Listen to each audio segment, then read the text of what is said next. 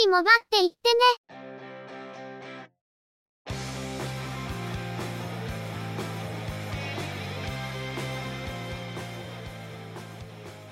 この番組は、モバイル通信に関する技術や業界の動向についてのニュース、IT ガジェットについての情報などの話題を中心にご紹介していま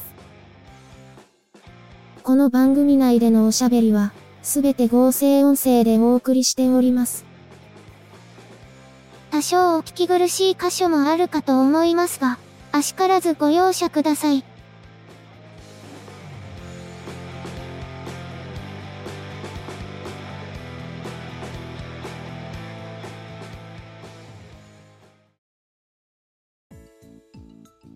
今週もゆくもばのスタートです。お届けいたしますのは、ネタを探してきたり、いろいろしてるのが中の人、またの名をハイマウント。そしてお話をするのは、佐藤ささらと、鈴木つづみと、嫌です。ゆくもば、第405回です。9月の連休、シルバーウィークも終わりですが、今回は台風にややたたられました。しかし中の人の場合、風が吹こうが槍が降ろうが、安定の引きこもりライフですね。今回は外出した、と言っていますけど、近場で買い物とかだけじゃないかと。空いている時間は、任天堂スイッチでドラクエ11ばかりやっていたみたいです。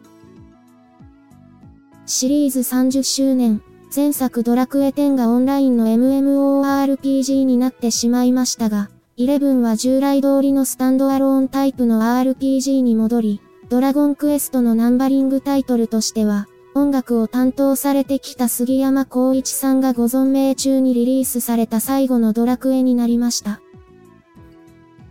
ドラゴンクエストのロゴのバックの絵は毎回変わっていますが、今回は初代、ドラゴンクエスト1のバックで使われていたドラゴンの絵を反転させたものを使っているとのことです。他にも、過去のタイトルの BGM が複数再利用されているのも特徴です。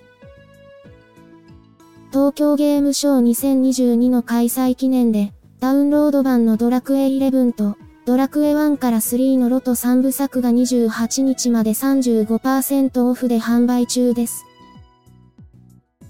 先日ドラクエ10のオフライン版が発売されましたが、オンラインゲームを半ば無理やりオフラインでプレイできるようにしているためか、色々と不満の声も聞こえてきています。中の人はドラクエ10オンライン版の体験版のプレイを並行して始めたんですが、3D の操作に結構苦労しています。11は昔ながらのドラクエを楽しみたかったので、2D でプレイしてるんですよね。10はまだ最序盤のチュートリアルが終わったところなのでわからないことだらけですが、巷で言われるほどいまいちなのか、それともオンラインになったことで食わず嫌いの意見が多いのか、じっくりと見てみたいなと思います。とはいえ、10月に入ると仕事が忙しくなるので、あまりゲームに費やす時間がない気もしますけどね。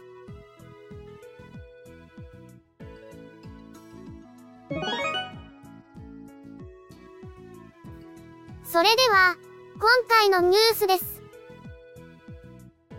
アップルは、10月5日から日本やヨーロッパにおいて、 App Store 内のアプリ料金、アプリ内課金の改定を実施すると発表しました。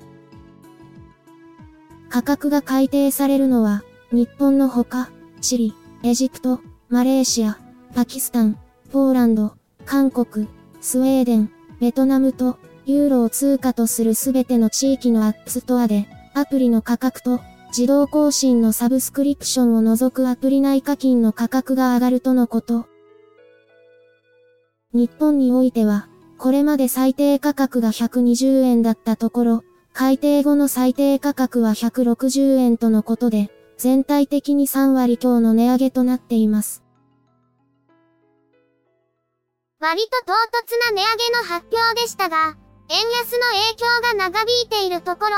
アプリ課金とかはどうなるんだろうと思っていた矢先だったので、ついに来たな、という感じがしました。馬娘のアプリでも、この値上げについてのアナウンスが行われていて、具体的な価格の発表は後日とのことですが、ジュエルの購入額は値上げになるようです。アップルは、 App Store を経由しない課金も認める方針に転じていますが、この流れを受けて独自の課金に移行するところも出てくるのかな、という感じがしています。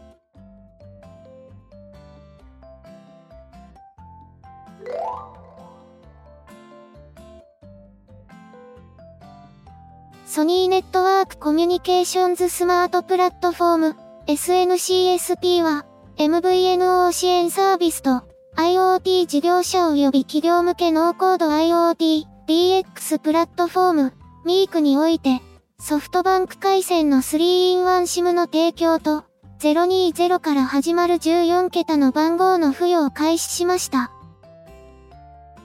MEEC は直感的なコンソール画面を通じて簡単に IoT 向け通信サービスを購入、決済、登録、管理できるサービスで、ドコモ、au、ソフトバンクのデータ専用 SIM カードを利用可能。利用企業側がシステムを用意しなくとも簡単に IoT 回線を追加し、様々な事業をサポートできるとしています。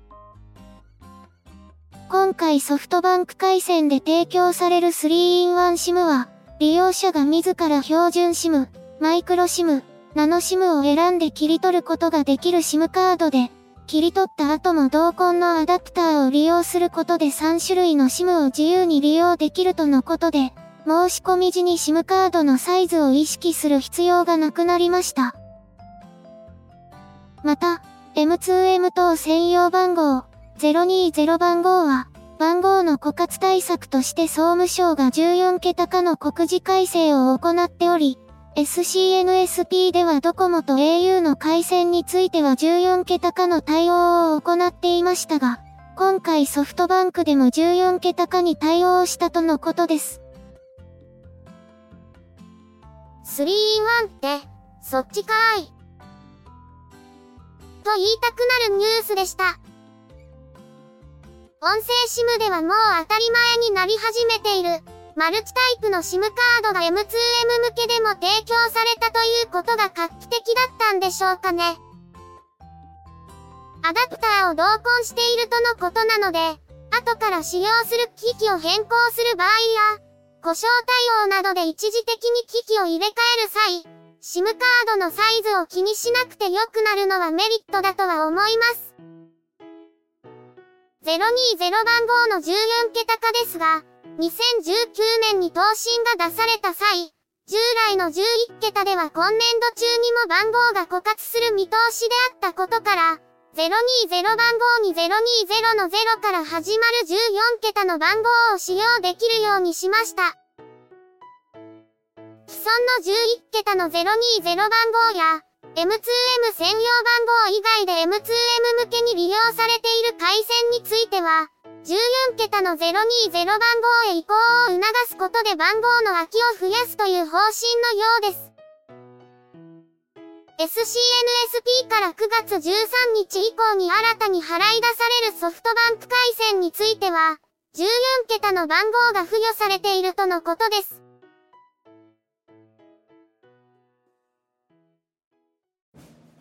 AFV、艦船、航空機、自動車などのスケールモデルが好きだけど、制作テクニックなどの情報交換に困っている方はいませんか？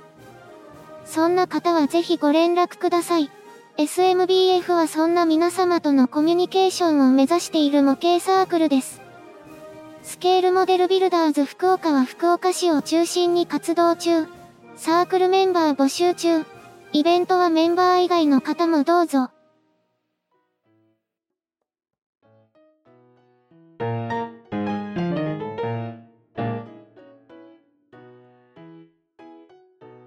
グデバイスの製造、販売を行っているロジテック G から、クラウドゲーミング向けポータブルゲーム機のクラウドが発表されました。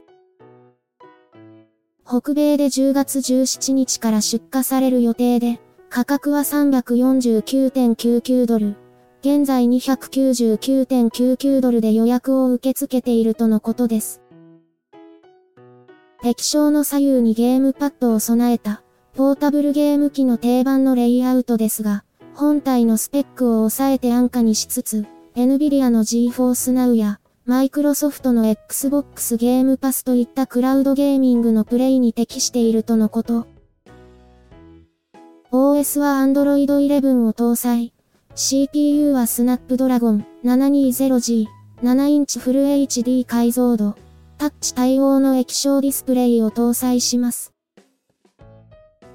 CPU スペックはミドルレンジのスマートフォンと同等ですから、悪くはありませんがいわゆるゲーミングスマートフォンほどスペックに振った感じではない、というところでしょうか。その分価格を抑えたということなんでしょうが、クラウドゲーミングではローカルのハードスペックはあまり要求されないところもあり、クラウドゲーミング向けという売り方なんでしょうか。ARM 系の CPU を搭載したゲームデバイスというと、任天堂 Switch が NVIDIA のテグラ X1 を使用していますし、それほど変な組み合わせではないのかもしれません。現在のところ、ロジテック G の日本国内でのブランドである、ロジクール G からは発表が行われていませんが、そのうち国内でも購入できるようになるんでしょうか。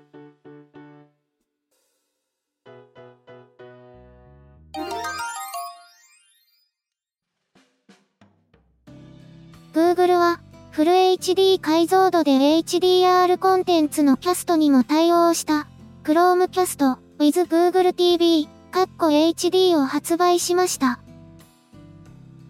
テレビやモニターの HDMI ポートに接続すると、スマートフォンからのキャスト、Google フォトの共有、Google Meet ビデオ通話のキャストといった機能が利用できるほか、単体でも Google テレビに対応し、ディズニープラス、Apple TV プラス、プライムビデオといったストリーミングサービスを利用できます。付属のリモコンは音声認識にも対応し、Google アシスタントボタンを押しながら話しかけることで操作できるとのこと。Google のホーム家電とも連携ができるとのことです。4K ディスプレイを購入して、出番がなくなったフル HD のディスプレイの活用などに良さそうですね。Amazon の Fire TV の競合になるんでしょうが、こちらはどちらかというと、Google アシスタントの連携の方が本命の機能のような気がします。今回のニュースは以上です。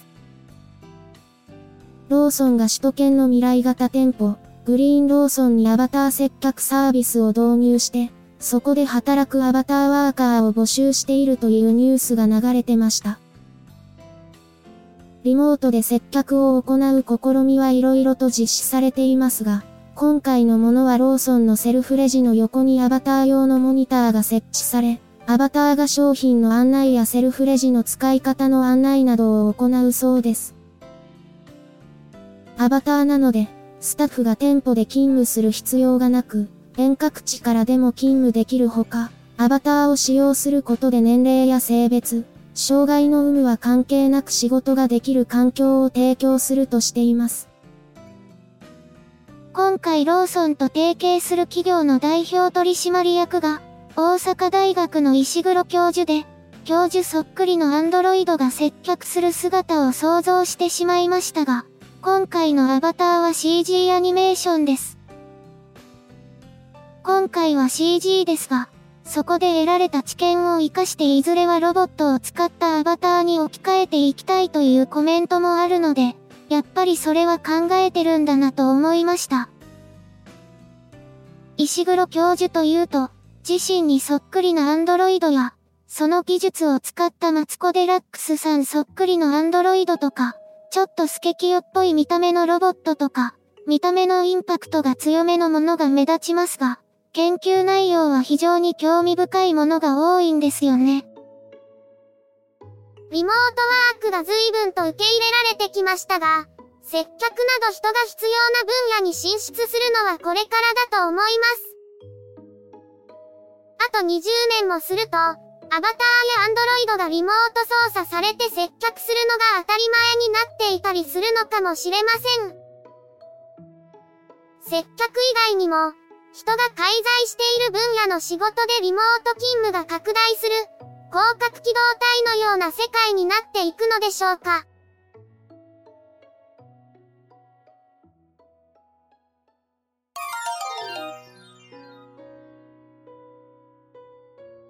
今週のゆくもばは、そろそろお別れです。ゆくもばへのご意見やご感想、その他何かコメントしたいことがありましたら、ぜひ遠慮なくお寄せください。Apple Podcast へのレビュー投稿、ブログへのコメント、メールフォームからの投稿、Twitter でハッシュタグ、シャープ y, u, k, u, m, o, b, a をつけたツイートなど、送りやすい方法でお気軽にいただければと思っています。ハッシュタグはアルファベット小文字。日本語ハッシュタグは使用していませんのでご注意ください。他にも Facebook ページや Discord サーバを運用しており、こちらでのコメントも歓迎します。詳細は Twitter アカウントをご参照いただければ幸いです。いただきましたコメントは、おおよそ月末をめどにしてご紹介させていただいています。また、ゆくもばで過去に配信していたものの再配信、ゆくもばアーカイブスを不定期で連続配信しています。お時間がありましたら、過去の振り返りとしてお聞きいただければ幸いです。では、今回はこれで失礼いたします。また次回、皆様のお耳にかかれますように。ゆっくりもばっていってね。ゆくもばは、チェビオ、クリエイティブスタジオを使って作成しています。番組作成にかかる一切を取り行うのは、中の一言ハイマウント。お話をしましたのは、佐藤ささら。鈴木つづみ。いや、でした。